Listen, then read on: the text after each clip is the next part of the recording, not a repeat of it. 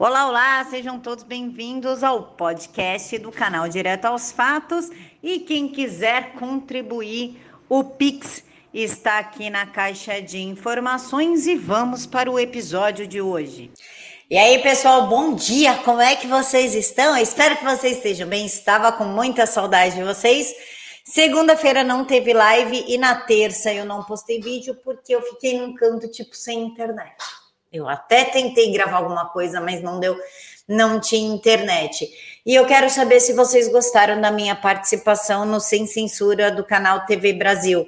Eu fui lá entrevistar o Mário Frias, fazer um debate com o Mário Frias. Eu gostaria muito de saber a opinião de vocês.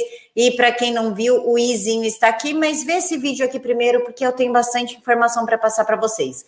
Embora vocês já tenham visto o vídeo do presidente Bolsonaro, eu quero assistir com vocês porque a gente tem muito a conversar a respeito dessa mídia, das fake news e das mentiras que fazem acerca do presidente, assim como o ataque.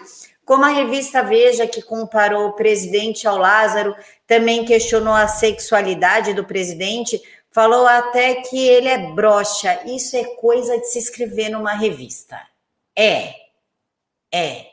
Enfim, então eu acho que essa frase dele, esse desabafo foi muito justo. Por quê? Porque ele não chegou sem máscara, ele chegou com máscara ao evento e a jornalista da Rede Globo tentou mentir. Vamos assistir. Passeata agora, de né? jogaram fogo difícil de você e vocês elogiaram ainda. Deixa, deixa, deixa, deixa falar. Porque eu sou um alvo de canalhas do Brasil. Dá para ficar lá a boca atrás, por favor? Hoje então, o senhor chegou sem máscara também. Olha, eu chego como eu quiser, onde eu quiser, tá certo? Eu cuido da minha vida. Pare de, de tocar no assunto. Você quer botar.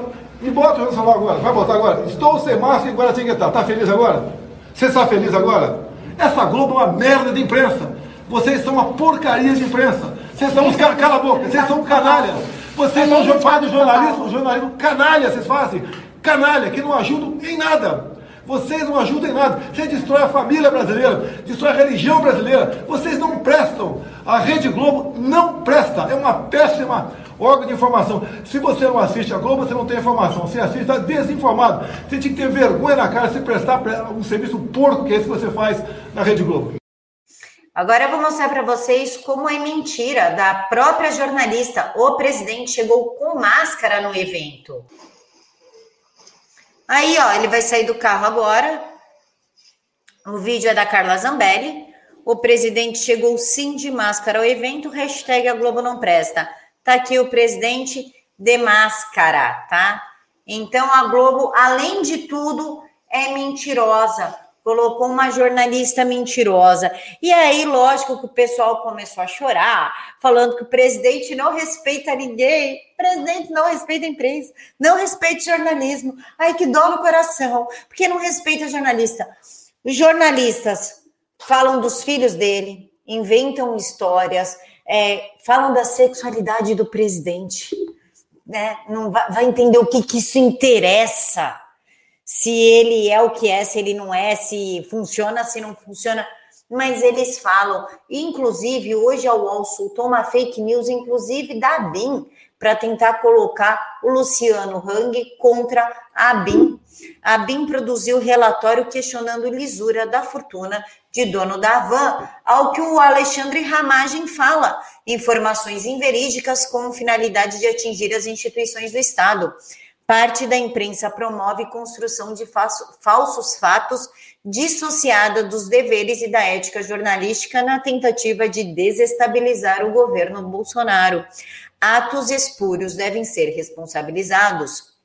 A Agência Brasileira de Inteligência, que é a ABIN, informa não ter produzido, recebido ou difundido relatório em qualquer outro documento, como mencionado pelo portal UOL em reportagem desta terça-feira, 22 de junho, e erroneamente atribuído à BIM.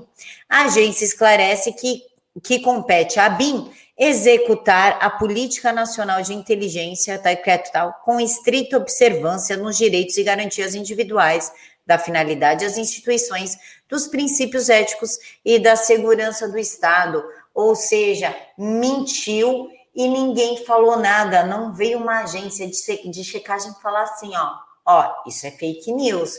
Não, não veio, mas falar dos memes que estão fazendo do tal do Lázaro, e nós já vamos falar do Lázaro, isso eles fizeram. Eles também pouco noticiaram a flechada que um índio deu na terça-feira lá no, lá no Palácio do Planalto num policial. Eles queriam invadir a Câmara dos Deputados porque estava sendo votado um projeto sobre a delimitação de terras e eles simplesmente resolveram invadir o Congresso. Claro que são índios pagos pela esquerda com a finalidade de tumultuar, de agredir, de depredar. O que me chama a atenção é o Supremo Tribunal não ir atrás de nada, nem falar que isso é um ato antidemocrático com a intenção de ferir o Congresso e de subverter a ordem. Nisso não, eles também sequer se pronunciaram a respeito da flechada que um policial levou e a esquerda ainda falou que a Bia Kisses, a responsável pela publicação do vídeo, estava mentindo. Vamos assistir.